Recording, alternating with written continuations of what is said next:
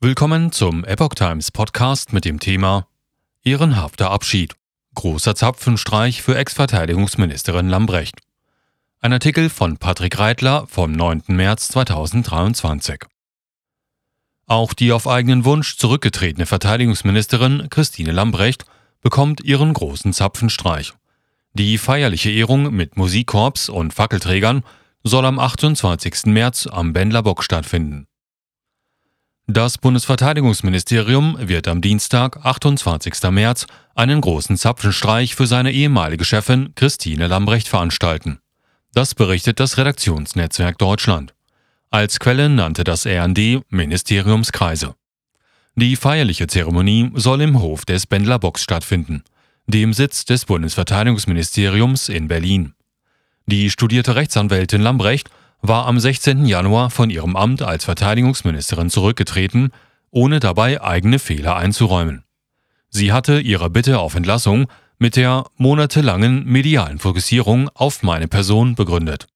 Eine sachliche Arbeit sei kaum mehr möglich gewesen.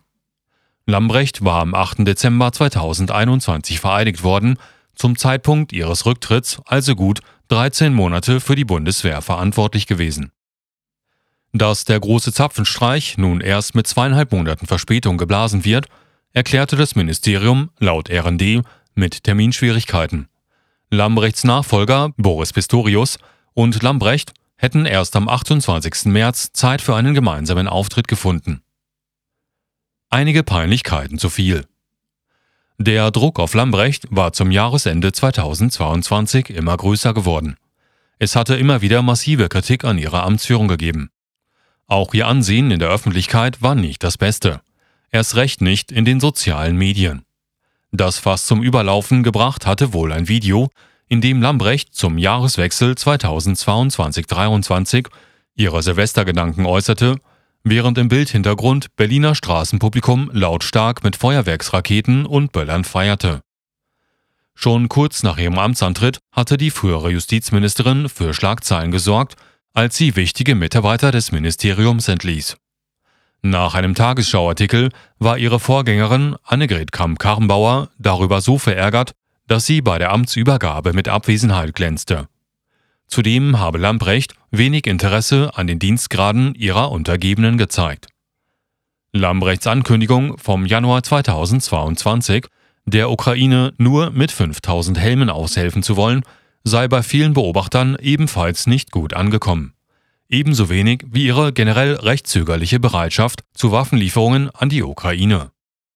Weitere Blamagen, wie etwa ihr Auftritt in hochhackigen Schuhen im Wüstensand von Mali oder der Helikopterflug in Begleitung ihres Sohnes, hätten ihrem Ruf weiter geschadet, obwohl sie bei der Ausrüstung der Truppe auch Punkte habe sammeln können.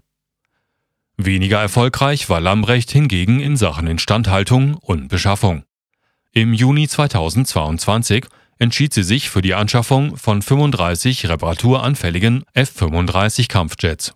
Und im Dezember 2022 wurde bekannt, dass 18 von 18 Bundeswehrschützenpanzern des Typs Puma nicht voll einsatzbereit waren. Geldsorgen vorerst passé.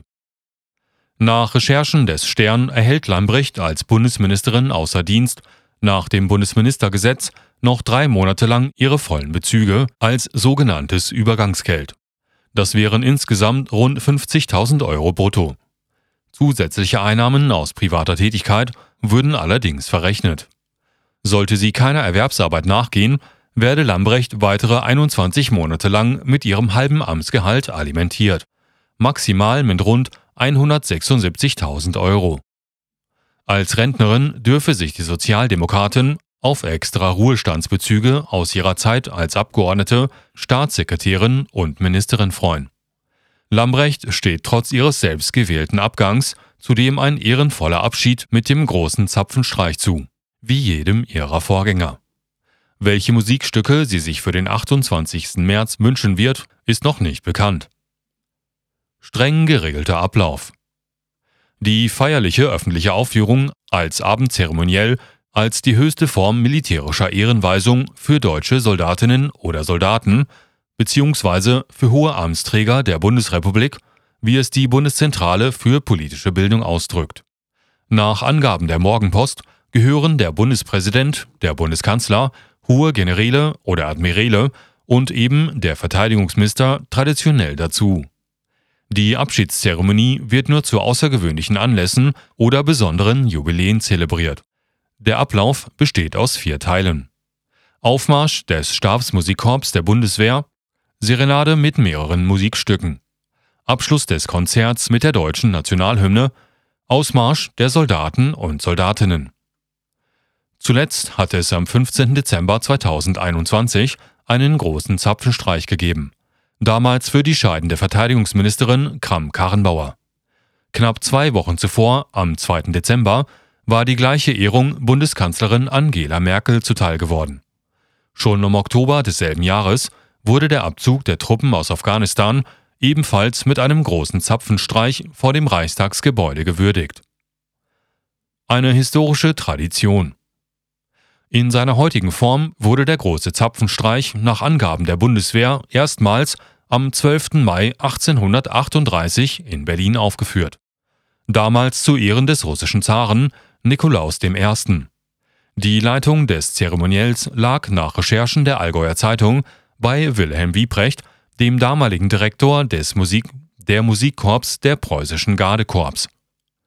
Die Tradition des großen Zapfenstreichs geht angeblich auf das späte 16. Jahrhundert und damit auf die Zeit der Landesknechte zurück. Laut Allgäuer Zeitung führte der Feldherr Albrecht Wenzel Eusebius von Waldstein die Regel ein, um die nächtlichen Alkoholgelage der Soldaten zu begrenzen. Der Begriff des Zapfenstreichs bezeichnet den Moment, an dem ein Offizier in Begleitung eines Pferdes und eines Trommlers in der Gaststube erschien und den Zapfen eines Fasses mit einem Kreidestrich markierte oder symbolisch mit einem Säbel darauf klopfte.